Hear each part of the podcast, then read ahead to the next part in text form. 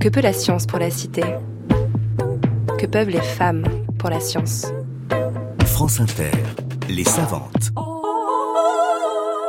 Lorraine Bastide.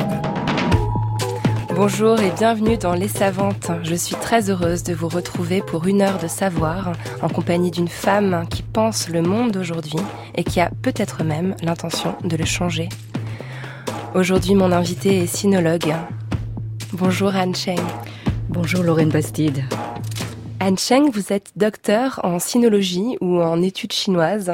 Depuis 2008, vous êtes titulaire de la chaire intitulée Histoire intellectuelle de la Chine au Collège de France.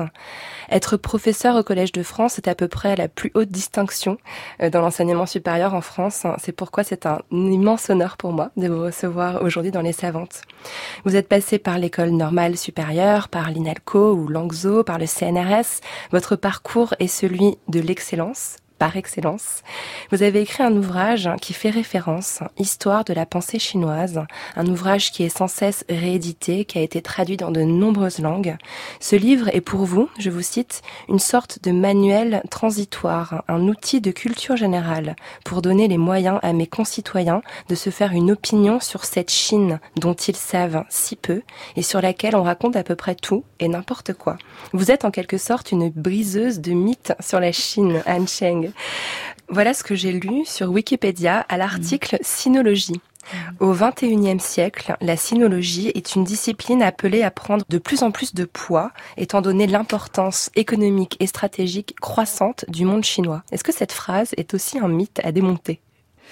Euh, là, je suis pas du tout sûre que les euh, sinologues euh, prennent une place plus importante. En tout cas, c'est pas ce qu'on constate dans les choix des, des décideurs politiques, euh, ni même dans les, euh, les, les, choix universitaires. Enfin, nos doctorants, et là j'en profite pour faire passer un, un message quand même vis-à-vis -vis justement de nos décideurs, nos doctorants ont toujours autant de mal à trouver une place professionnelle euh, dans les études chinoises. Hein. Donc euh, non, ce dont j'ai l'impression, c'est que la Chine effectivement est partout. Euh, vous pouvez pas euh, allumer la radio, ouvrir le, le, votre poste de télévision, aller sur les réseaux sociaux, les, les, tous les, les médias sans entendre parler de la Chine. Donc cette Chine omniprésente. Bien sûr, elle pèse de tout son poids économique, ça c'est une évidence. Elle commence à essayer de, euh, euh rouler des mécaniques, enfin sur le plan euh, militaire. Enfin, donc elle prétend supplanter donc les, États-Unis comme prochaine puissance, superpuissance mondiale. ça, je j'attends encore de voir. Hein. On, va voir comment ça va se passer. Mais moi, ce qui m'inquiète beaucoup, et c'est la question que je pose en intitulé de ma leçon inaugurale au, Collège de France, c'est la Chine pense-t-elle? Mhm. Et c'est une vraie question. Et euh, moi, je n'ai pas de, de, de, réponse à ça pour l'instant. Donc euh, ça, c'est vraiment ça qui, qui m'inquiète. Mhm.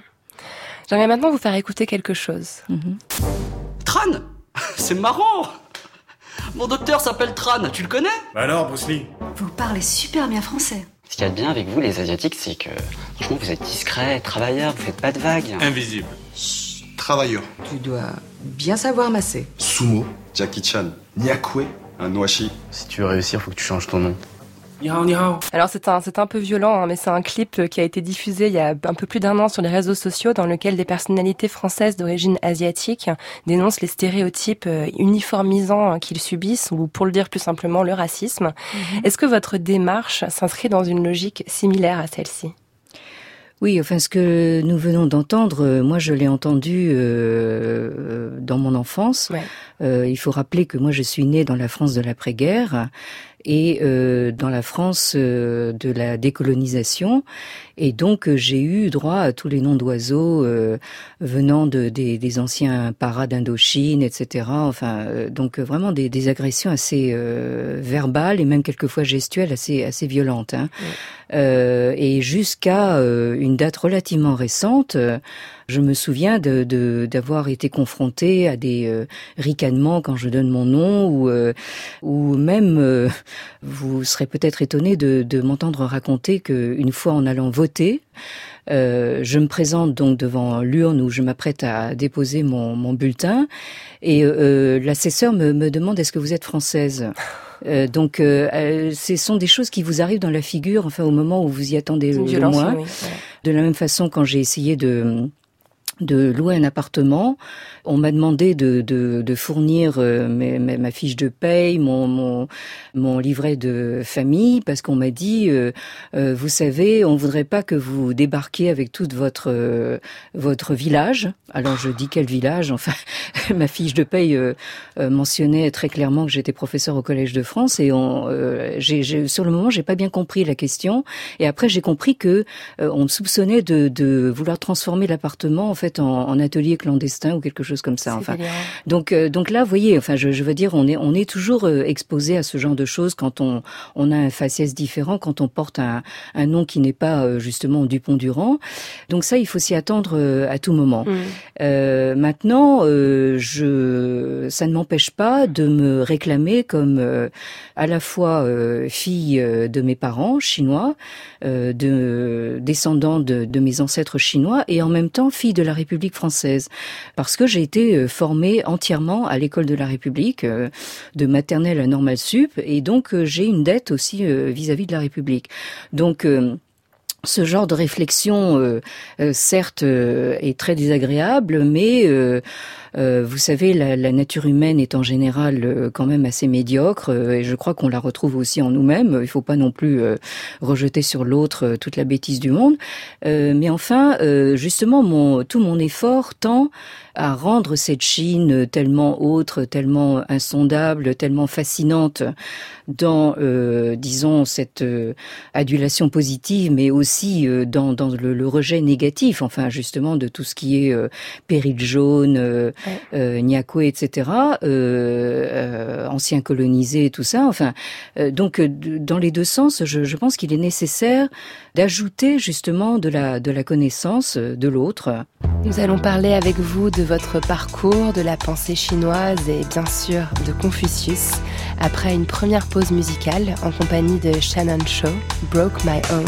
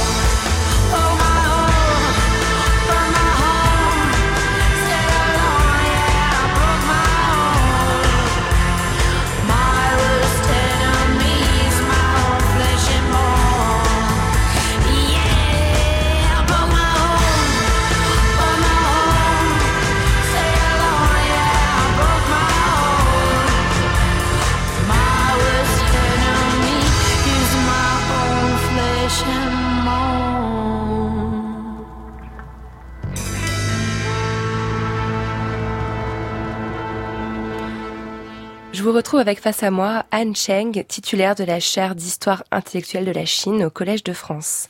Vous êtes sinologue. Qu'est-ce que cette discipline, la sinologie, Anne Cheng? Pour l'un de vos maîtres, Jacques mhm. Gernet, c'est répondre à la question qu'est-ce que la Chine? Est-ce que c'est une définition qui peut vous, vous convenir?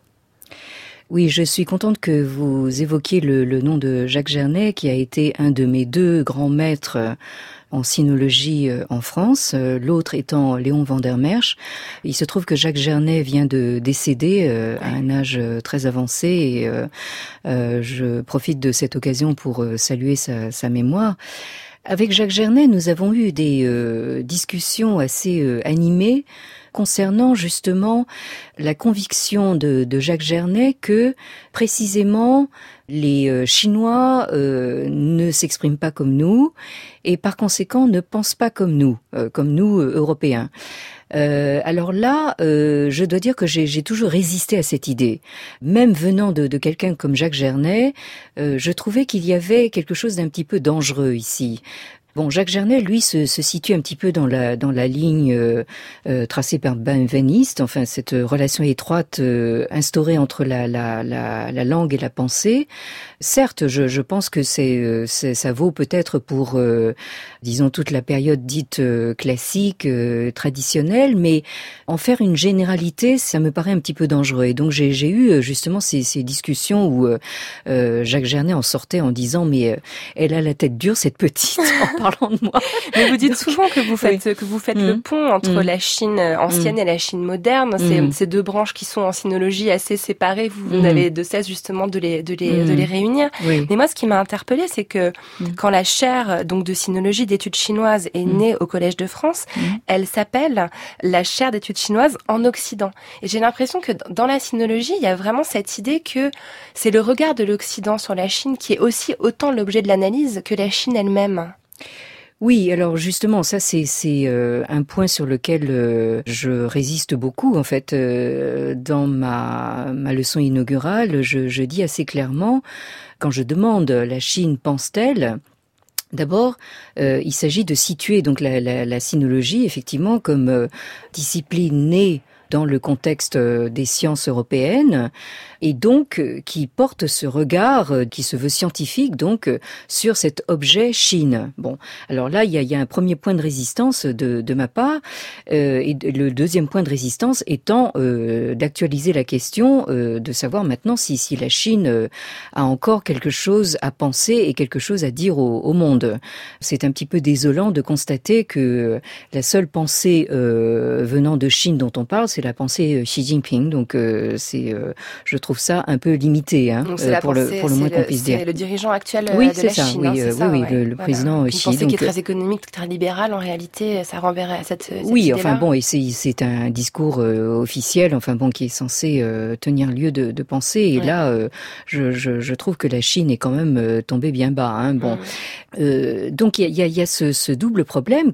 nous avons d'un côté justement en fait cette habitude de, de, de penser à la Chine comme l'autre comme un, un objet qu'on peut étudier, et, et d'autre part, en fait, la, la, la question de, de, de savoir comment est-ce que on peut penser à partir de la, de la Chine elle-même. Ouais. Et là, bien sûr, c'est le travail de, de certains intellectuels euh, chinois actuels qui essayent de se, de se faire entendre, mais dans une certaine ambiguïté, parce que euh, vous avez des, des intellectuels qui jouent un peu le jeu du, du discours officiel, enfin qui vont dans, dans ce sens-là, d'autres qui essayent justement de penser par euh, mais qui ont du mal à se faire entendre parce que, encore une fois, le chinois est une, une langue qui est euh, pratiquée par euh, à peu près euh, un quart de, de l'humanité, mais qui n'est pas entendue en tant que telle euh, dans le monde parce que c'est encore l'impérialisme de l'anglais. Hein, Il y a donc, cette médiation en fait qui est mm. toujours nécessaire, comme comme si vraiment il fallait toujours des émissaires pour ramener la pensée chinoise, l'ouvrir au reste du monde.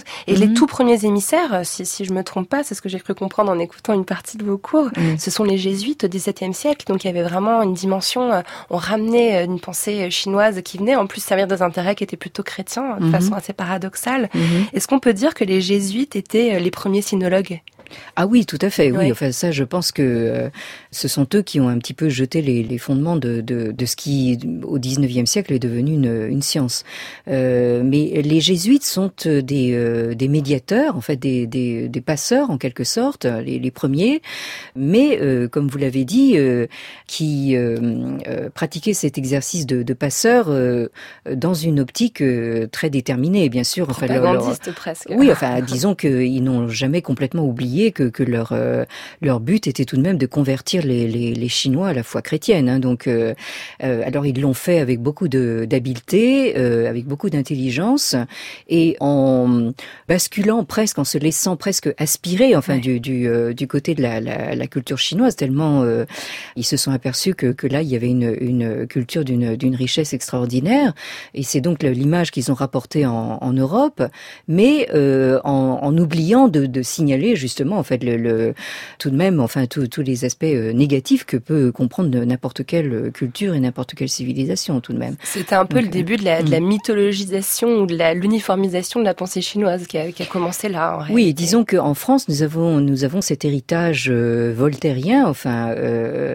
euh, où Voltaire en fait euh, s'est emparé justement de de cette vision d'une Chine euh, extrêmement civilisée, d'une culture extrêmement ancienne, très euh, morale au fond, qui n'a pas eu besoin justement de euh, euh, du secours de ce qu'il appelait l'infâme, c'est-à-dire donc la, la, la, religion, mais au sens de la d'une superstition obscurantiste.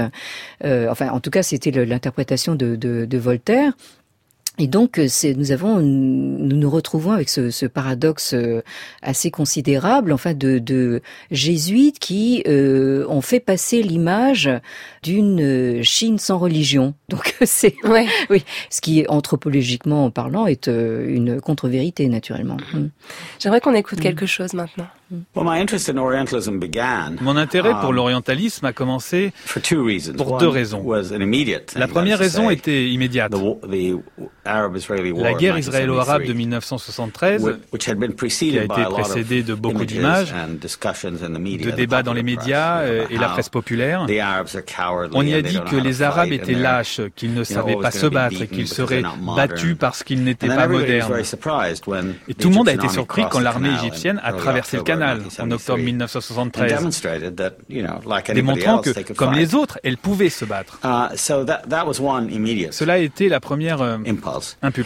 La seconde s'inscrit dans mon histoire longue. C'est ce sentiment constant de différence entre ma propre expérience d'être arabe et sa représentation.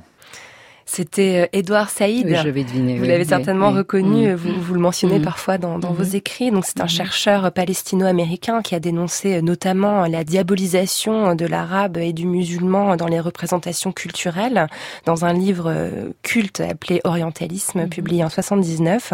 Comme vous, il voulait remédier à une ignorance. Euh, vous vous reconnaissez dans les mots qu'on vient d'entendre? Oui, alors euh, effectivement, je, je, crois que toute, nous avons toute une génération qui a été euh, confrontée justement à, à cette, euh, cette espèce de bombe qu'a été l'orientalisme d'Edouard Saïd, et euh, particulièrement ceux qui, qui, travaillent justement en fait sur ce que l'Occident a appelé l'Orient, enfin bon, euh, comme justement le, le vraiment le euh, à la fois l'autre, mais aussi l'ennemi, le, le, le, péril, le, le bon, bref, euh, euh, disons cette ce grand écran à, à fantasme. Alors, euh, j'ai eu souvent l'occasion de, de, rappeler que euh, l'Orient dont parle Édouard Saïd, c'est l'Orient immédiat, c'est-à-dire l'Orient proche, proche ce qu'on appelle ouais. le Proche-Orient, ouais. ou le Moyen-Orient, euh, qui euh, est représenté effectivement dans ce que vient de dire euh, Édouard Saïd, euh, dans le, la mentalité du 19e siècle, comme l'oriental euh, perfide et peureux, etc., et qui maintenant est devenu euh, l'Orient violent. Ouais. Hein. Disons, le, les, les, les, Arabes sont euh, représentés comme congénitalement euh, violents, euh, menaçants. menaçants. C'est le, c'est le, le, le, grand Satan, etc. Bon, par opposition à l'Orient extrême, qui lui serait en fait euh, euh, un, une espèce de d'autre, mais euh, consensuel, euh, lisse, euh, un, un Extrême-Orient fait de, de, calme, de volupté et de prospérité. Hein, bon, alors euh, nous avons ici deux images qui sont aussi caricaturales l'une que l'autre. Mmh. je rappellerai toujours que le Japon, qui se présente actuellement comme tellement esthétique, esthétisant, etc., est quand même, enfin, une des, des puissances militaires, enfin, qui a quand même détruit une bonne partie du, du monde pendant tout le, le la première moitié du XXe siècle. L'Inde qu'on représente comme tellement pacifique, qui non violente, la etc. Patrie du yoga.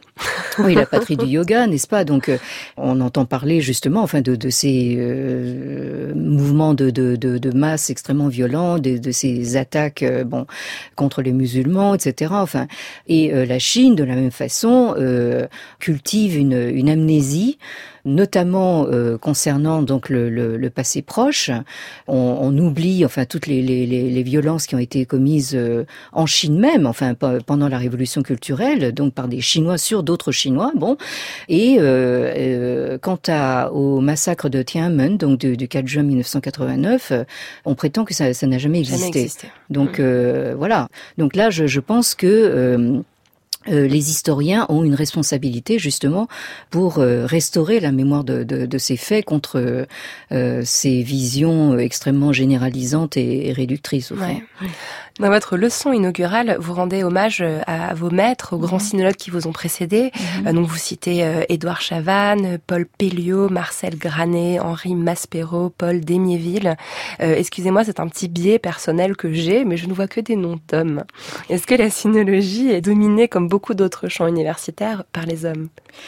Oui, elle, euh, tous les noms que vous citez euh, sont euh, euh, à part Paul Demiville qui a occupé la chaire euh, euh, au Collège de France à partir de, de l'après-guerre, mais disons que pendant, oui, enfin, la, la, la, la, sinologie a été inventée comme une science donc d'hommes, occupée uniquement par par des hommes, notamment dans des institutions de, de prestige comme le Collège de France, où les femmes n'étaient pas autorisées oui, c'est ça, jusqu'au début du XXe siècle. Exactement, le, le, Collège de France, en fait, a eu sa, sa, première chaire féminine très tard, hein, ouais. donc et encore actuellement, et euh, là j'en profite aussi pour faire passer un message, actuellement au Collège de France, nous sommes péniblement euh, euh, huit femmes sur à peu près une, une cinquantaine de, de chaires, hein, donc il y a encore des, des efforts à faire. Hein. Je, je, me souviens encore de, puisque vous parliez de, de, de Saïd, enfin de, de, la visite de Noam Chomsky au Collège de France, qui disait mais euh, moi à MIT, euh, je, je, suis entouré de,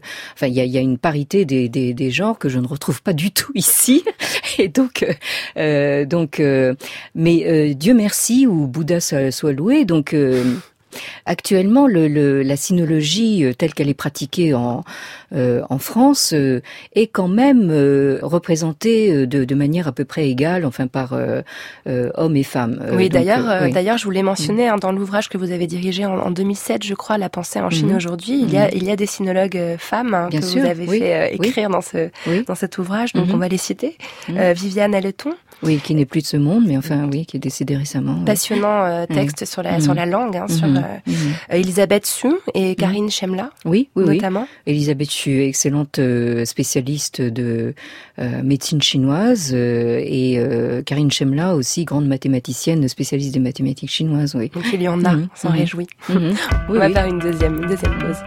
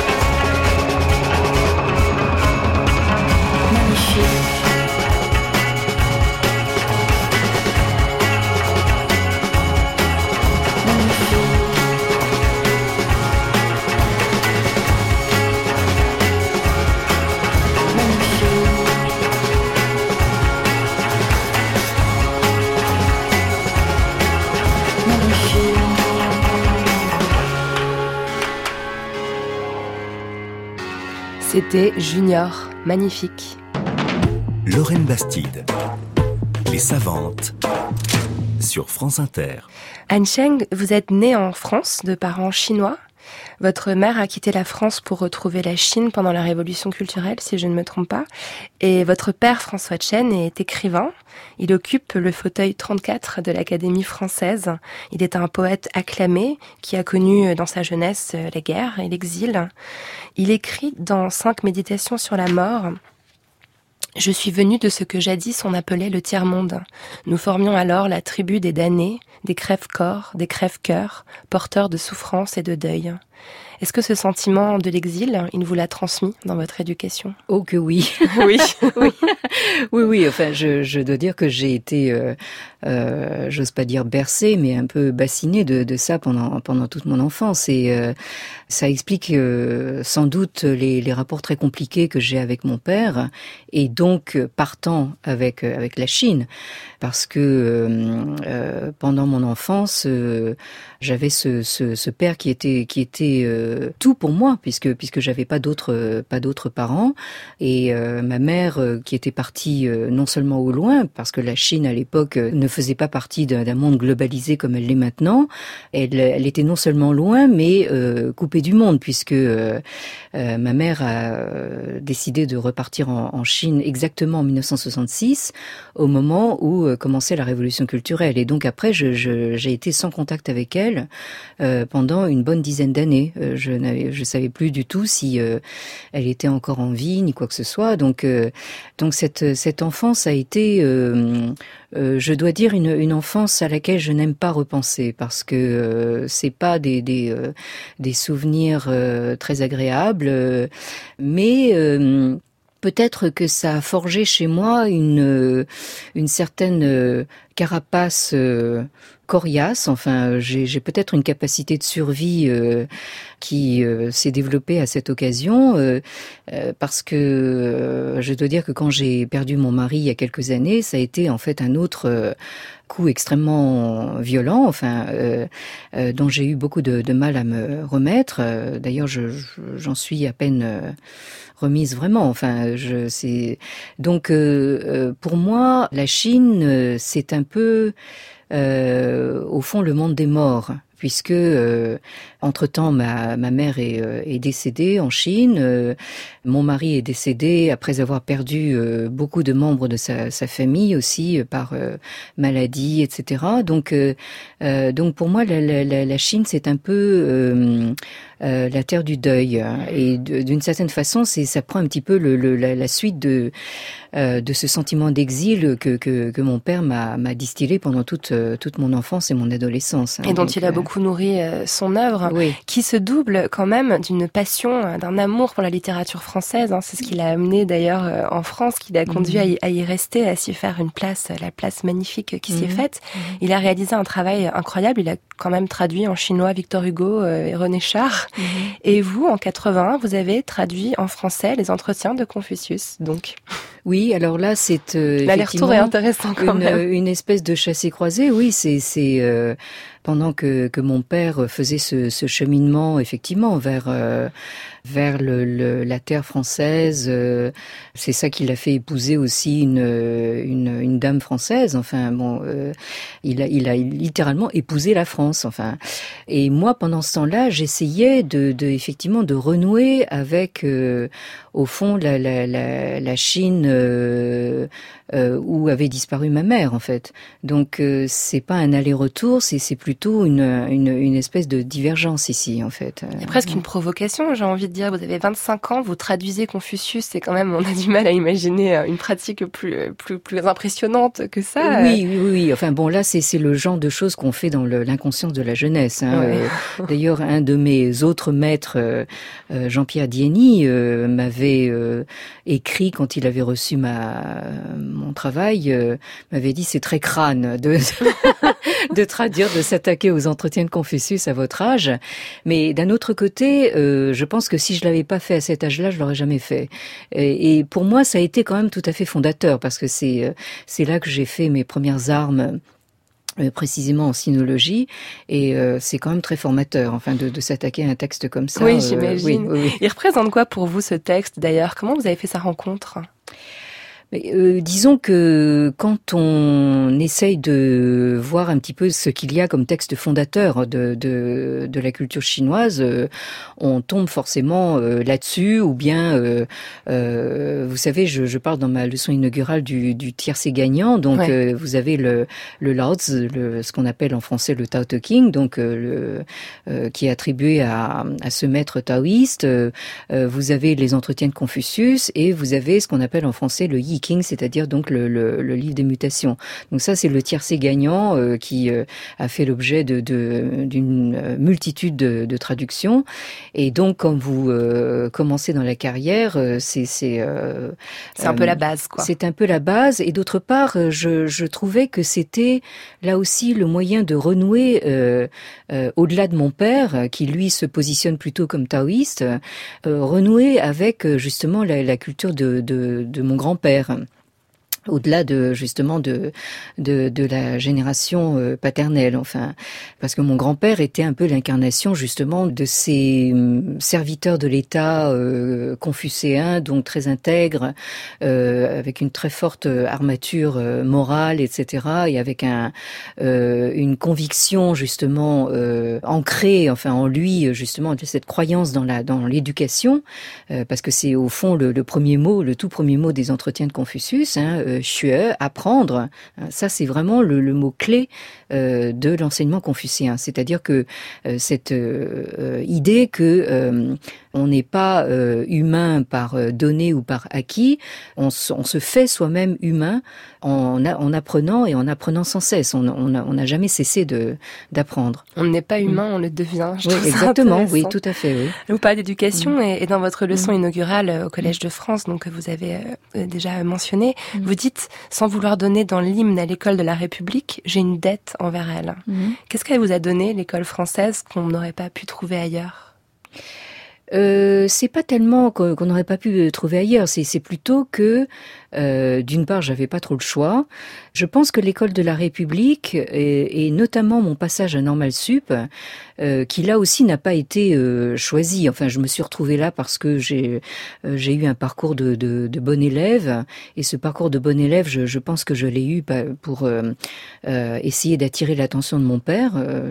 j'ai toujours allé savoir pourquoi. Enfin, donc je me suis retrouvée à Normal Sup et là, je pense que qui est Bon, une des incarnations de l'école de, la République, au fond, cette euh, élite méritocratique euh, qui est euh, très chinoise, au fond.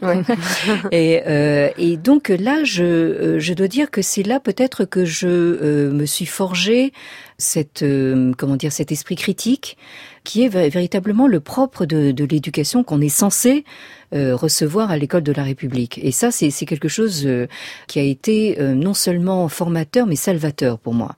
C'est-à-dire qui m'a permis justement de ne pas être complètement englouti dans le, le, la puissance de l'influence paternelle parce que sinon là j'aurais été complètement englouti et je j'aurais eu beaucoup de mal à exister je crois donc l'esprit mm. critique si on devait retenir alors en 97, donc euh, votre livre L'histoire de la pensée chinoise sort. On va on va reparler de Jacques Gernet, euh, mhm. votre maître. Mhm.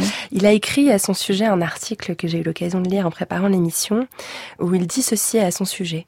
Même les lecteurs de langue anglaise, pourtant privilégiés depuis longtemps par rapport à nous, n'ont rien de comparable à ce livre savant et accessible, fruit d'un immense effort, clair et intelligente initiation à un univers mental qui nous reste encore largement étranger. Quand on lit ça, quand on sort un livre et que son maître absolu a une telle, une telle, un tel accueil dithyrambique pour lui, est-ce qu'on se dit ça y est, j'ai réussi? Non, pas du tout. Enfin, là, là, je dois dire que je, il m'est peut-être arrivé de, de, de, de, lire ce, ce texte, mais euh, je, moi, je m'en souvenais absolument je plus. Je l'ai gardé, je vous le donnerai oui, si vous voulez. non, non, là, là, vraiment, ça, ça m'émeut profondément. Enfin, d'autant plus que, que euh, euh je m'apprête à prononcer un, un, hommage à Jacques Gernet au, au Collège de France. Euh, il, euh, et ce qu'il ne dit pas, c'est la, la, la, part qu'il a prise dans le fait de, de rendre ce mastodonte indigeste lisible. Et euh, je dois dire qu'il aurait été peut-être euh, content d'apprendre que euh, bon, alors entre-temps le, livre a été traduit dans pas mal de langues, mais tout récemment il euh, il est sorti en traduction chinoise. Et apparemment, il est en train de, de produire un certain effet en, en Chine, totalement inattendu. et donc, d'une certaine manière, c'est, on a l'impression non pas que j'ai réussi, c'est pas ça, mais qu'il y a, y a une boucle qui se boucle là. Euh, d'autant plus que euh, euh, j'ai mis en une, une sorte de dédicace en, en exergue à la, à, la, à la, mémoire de, de, de, mon mari. Donc, euh, euh d'une certaine façon, il n'est plus là, mais c'est euh, une façon de faire revenir ce livre dont il a, il a été évidemment témoin, enfin, de toute sa conception. et euh, et euh, mes filles également, enfin, qui ont qui ont grandi malgré lui, hein, parce que je, je me souviens d'avoir signé le contrat avec le Seuil, donc en, en ayant ma fille cadette encore dans, dans les bras. Enfin, donc c'était une, gageure absolument euh, un peu folle, euh, mais euh, tout ça, c'est le résultat d'une aventure humaine. Donc vous occupez, euh, vous enseignez au Collège de France, qui est une institution porteuse d'une histoire et de valeurs euh, assez assez unique, assez incroyable. Euh, il y a une vraie mission de service public, hein, dites-vous souvent. Tous vos cours et tous les cours du Collège de France sont accessibles en vidéo sur Internet et en podcast. Je m'en suis délectée personnellement. Ça correspond vraiment à l'état d'esprit de l'institution, partager avec le plus grand nombre les connaissances qui y sont divulguées. J'ai été interpellée par votre façon de toujours introduire votre premier cours par quelques mots euh, personnels. Et j'aimerais, euh, si vous me le permettez, qu'on écoute maintenant euh, un court extrait de votre première leçon de 2015, de l'année 2015. J'ai l'impression que cette saison hivernale qui nous fait tant apprécier le, confort et la chaleur de cet amphithéâtre navarre est toutefois marquée depuis plusieurs années par des déflagrations violentes euh, d'abord, euh, une euh, déflagration sur le plan personnel, avec la perte de l'homme avec qui j'ai partagé 30 années de ma vie. Et puis ensuite, la déflagration sur le plan collectif des attentats contre Charlie Hebdo et l'hypercachère en janvier dernier. Et maintenant, celle il y a un mois euh, des attaques terroristes et des tueries euh, aveugles dans, Paris. Je vous avouerai que euh, ces apocalypses à répétition n'ont pas manqué de bouleverser ma vision de la vie, qui m'apparaît désormais dans toute sa précarité et sa fragilité, et qui semble rendre futile et vaine euh, toute volonté d'accomplir quoi que ce soit. Est-ce que vous trouvez dans l'enseignement Han Cheng une sorte de consolation existentielle? Euh, euh, disons que là aussi, je n'ai pas trop le choix. Euh, je dois dire que l'obligation de euh, continuer euh, mon enseignement au, au, Collège de France est ce qui m'a euh, obligée à rester debout après le, la disparition de mon mari. Euh, je dois dire que à, tout juste après son, son décès, euh, j'ai, je suis devenue complètement aveugle, très littéralement. Hein. Ah. J'ai perdu la vue pendant plusieurs semaines probablement parce que je l'ai je l'ai vu mourir et donc là il y a quelque chose que je euh, que je ne pouvais plus voir euh, et qui m'empêchait de, de, de, de, voir. Et donc là, j'ai bien cru que j'allais tomber dans le grand trou noir de la, de la dépression à tout jamais. Euh, parce que je, je, je, me suis dit si je ne peux plus euh, lire ni écrire, euh, là je suis complètement finie. Hein. Bon, heureusement ma vue est revenue et je me souviens d'avoir repris mes cours coûte que coûte avec des lunettes noires euh, parce que mes, mes yeux étaient euh, très sensibles à la lumière et euh, en ayant imprimé mon, mon, mon texte en, en, police 48, enfin pour arriver à le, à le lire. Donc je, je, me suis dit il faut, il faut absolument que je fasse ça parce que sinon je, je, je suis fini à tout jamais. Donc d'une certaine manière, je, je, peux dire je suis reconnaissante au Collège de France et à la pression énorme que représente l'enseignement le, au Collège de France de, de m'avoir obligé obligée à rester debout coûte que coûte. Mais je sais qu'aussi, en même temps, que euh, tout ça est très impermanent. Euh, D'une certaine manière, je, je, je, deviendrais volontiers bouddhiste euh, s'il n'y avait pas le, le problème euh, que je suis très carnivore aussi. Donc euh, là, je... donc, pas compatible. oui, c'est ça. Donc là, je, je tiens avec euh, cette obligation de, de donner mes cours au Collège de France et un steak de temps en temps.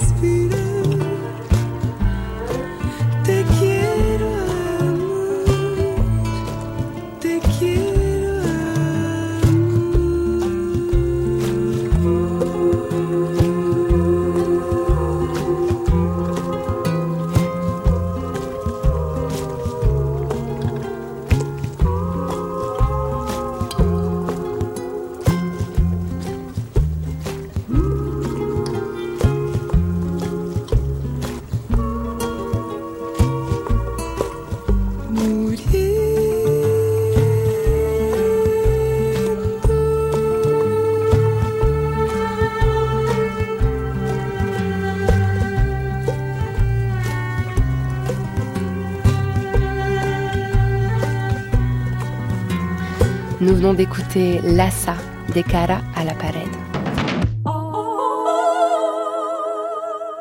Alors pour cette troisième partie d'émission, Anne Cheng, je voulais qu'on parle de celui euh, qui a fait l'objet de votre cours au Collège de France pendant six des neuf années où vous y avez enseigné, Confucius. J'ai fait le test autour de moi. Euh, c'est une figure mythique et assez floue euh, qu'on imagine tantôt empereur, tantôt penseur, tantôt prophète. Alors pardonnez cette question qui fait un peu la sinologie pour les nuls, mais qui était Confucius? Oui, en réalité, euh, empereur, euh, penseur, prophète, euh, il a été un peu tout ça à la fois en fait, et, aussi un peu selon les périodes. en Chine, on, on, a fait effectivement une sorte de d'empereur sans les insignes de la souveraineté, de la royauté. On en a fait aussi une sorte de sage quasi divinisé. Donc, il est, il est passé par par tous les rôles et par toutes les interprétations. En réalité, oui, il y a, de quoi se demander encore, euh, encore maintenant. Enfin, qui, était Confucius au fond? Euh, D'abord, euh, Confucius, il faut quand même rappeler que sous, cette forme, c'est une latinisation opérée par les jésuites de la désignation chinoise Krongfuzi, qui veut dire maître Krong, Krong étant son nom de famille. Donc vous avez actuellement sur son lieu de naissance, qui est dans la province actuelle du, du Shandong, donc euh, à l'est de la Chine, un endroit qui s'appelle Chufu, et, et là euh, tout le monde s'appelle Krong, quoi. Enfin, euh, et ceux qui ne s'appellent pas Krong ne font pas d'affaires. Hein, je, je veux dire bon. Alors donc ce Krong, ce maître Krong, c'est c'est quelqu'un qui aurait vécu donc dans cette partie orientale de la Chine entre le 6e et le 5e siècle. Donc on lui a attribué des dates conventionnelles, donc 551 euh, à 479, ce qui, euh, comme par hasard, en fait, euh, en ferait un contemporain plus ou moins donc du Bouddha, des présocratiques, etc. Et donc ce qu'il a intégré donc dans ce que Karl Jaspers appelait l'âge axial, hein, donc entre ce sixième et ce cinquième siècle dans le monde entier, où vous avez l'impression que dans toutes les grandes civilisations, il se passe quelque chose de de déterminant.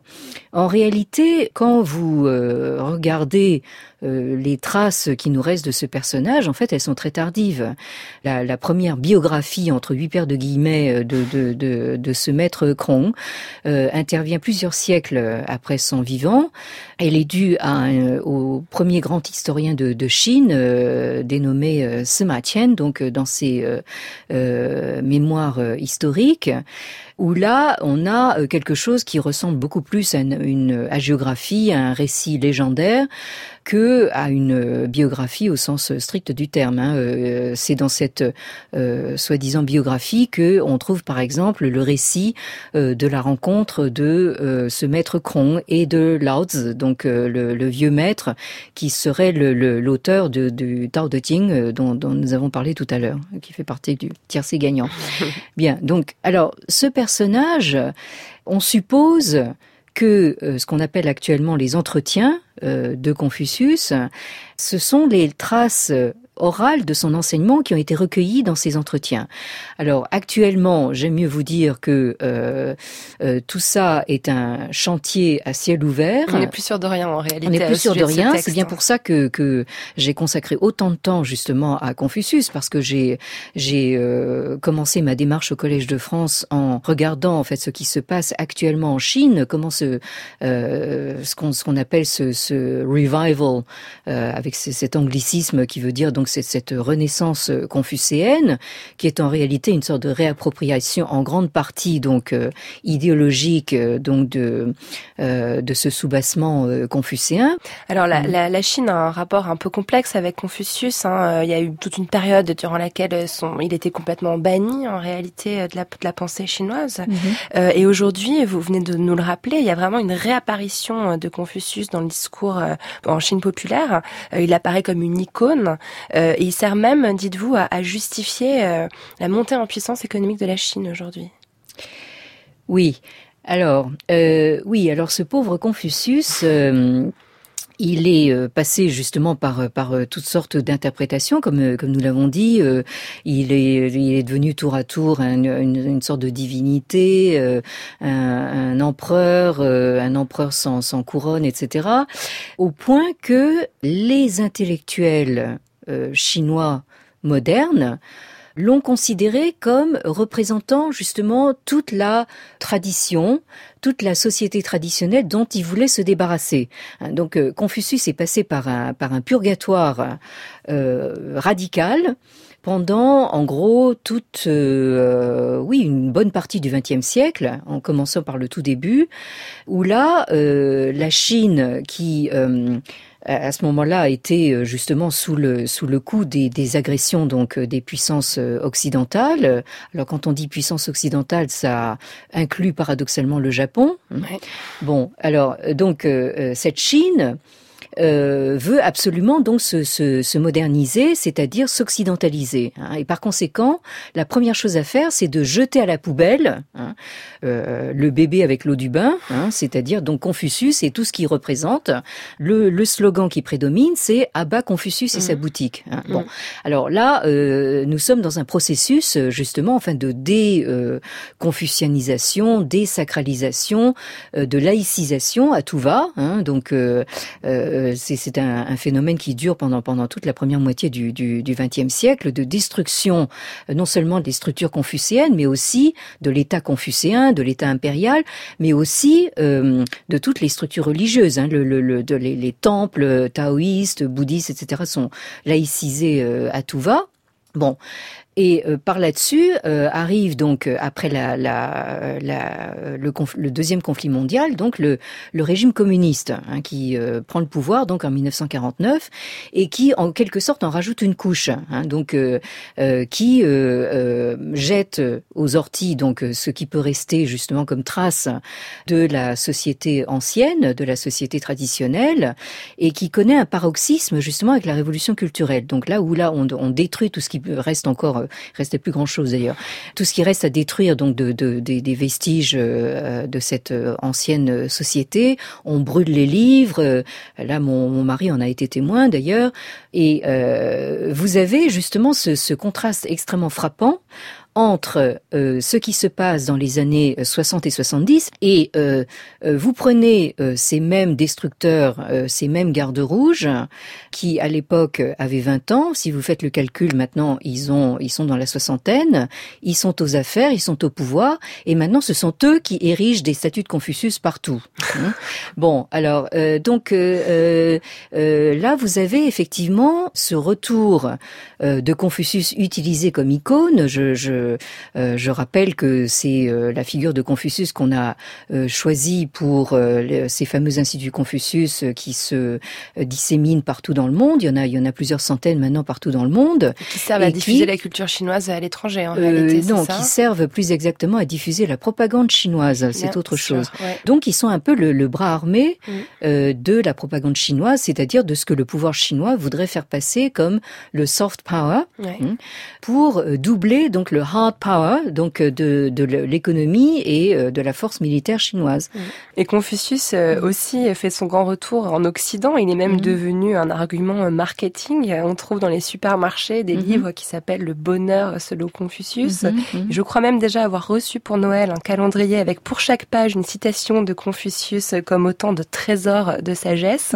Est-ce que ça vous hérisse? Oui, enfin, écoutez, euh, disons que euh, pas plus que les les, euh, les calendriers, enfin bon, le, genre calendrier, vous savez, euh, avec les rugbyman en tenue de, en tenue d'Adam.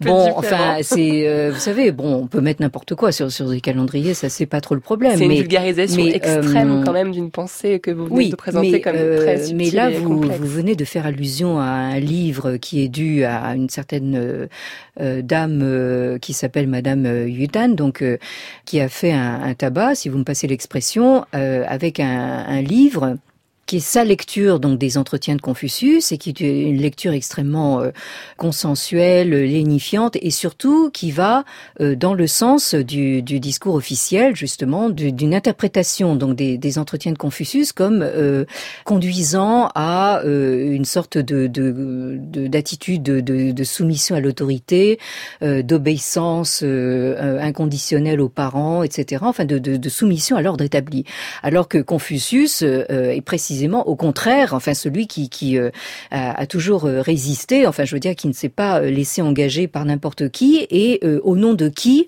Des générations donc de serviteurs de l'État impérial sont venus conseiller l'empereur avec leur cercueil sous le bras, donc en, en sachant exactement ce qui les attendait, hein, mais par comment dire fidélité à leur sens moral, venait dire en tant que conseiller du prince venait dire au prince euh, son fait et euh, ce, qu'il pensait vraiment de, de sa façon d'exercer le pouvoir. Donc, euh, donc là, cette interprétation de Madame Yudan a été, à juste titre, qualifiée par certains intellectuels chinois comme du bouillon de poulet pour l'âme. Hein. Donc, c'est un, une sorte de d'ouvrage qui se présente un peu comme un feel good, un, un, ouvrage feel good, mais mais qui en réalité flatte dans le sens du poil le, discours officiel. Et ça, ça, ça mérite beaucoup plus que le calendrier. Hein.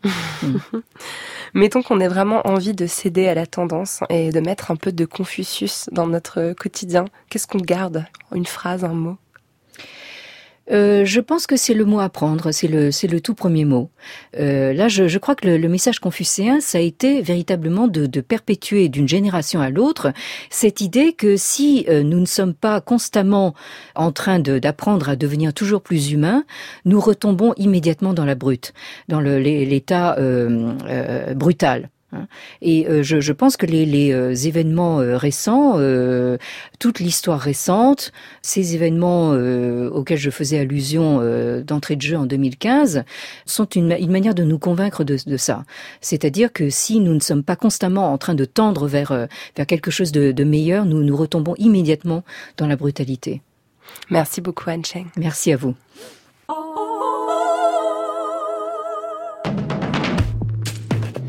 Merci beaucoup, chère Anne Cheng, d'avoir été ma dernière invitée de cette saison des Savantes. Je rappelle que vous dirigez une magnifique collection bilingue, la Bibliothèque chinoise, aux éditions Les Belles Lettres. Toutes les informations concernant l'émission sont à retrouver sur le site franceinter.fr. Vous pouvez y réécouter l'émission et bien sûr la podcaster avec votre application préférée. Cette émission a été réalisée par Coy Nguyen et préparée par Perrine Malinge. Merci à tous les deux pour ce fabuleux été à la Maison de la Radio. Avec aujourd'hui à la technique Théo Gomard. La programmation musicale est signée Jean-Baptiste Audibert.